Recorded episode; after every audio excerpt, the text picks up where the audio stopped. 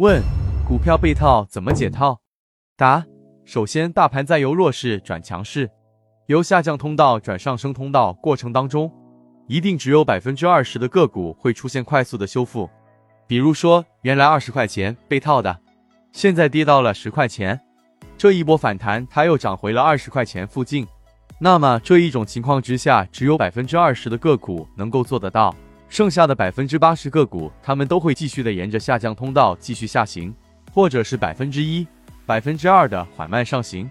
那么对于你解套没有任何的帮助。所以第一步你要做的事情就是，要判断你的个股到底属不属于这百分之二十。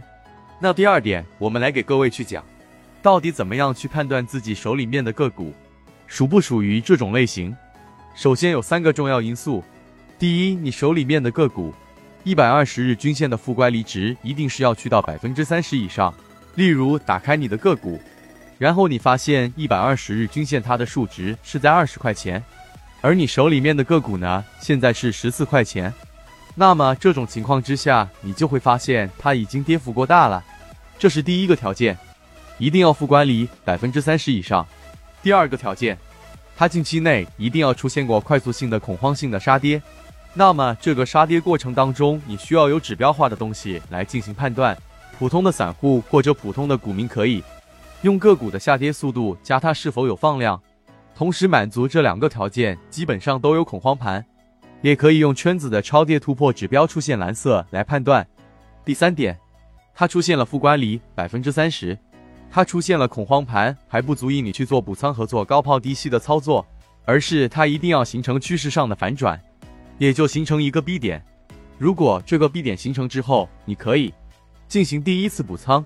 B 点之后反弹可能百分之三、百分之四左右之后的第一次回踩站稳了，再出现金叉，你再进行第二次补仓。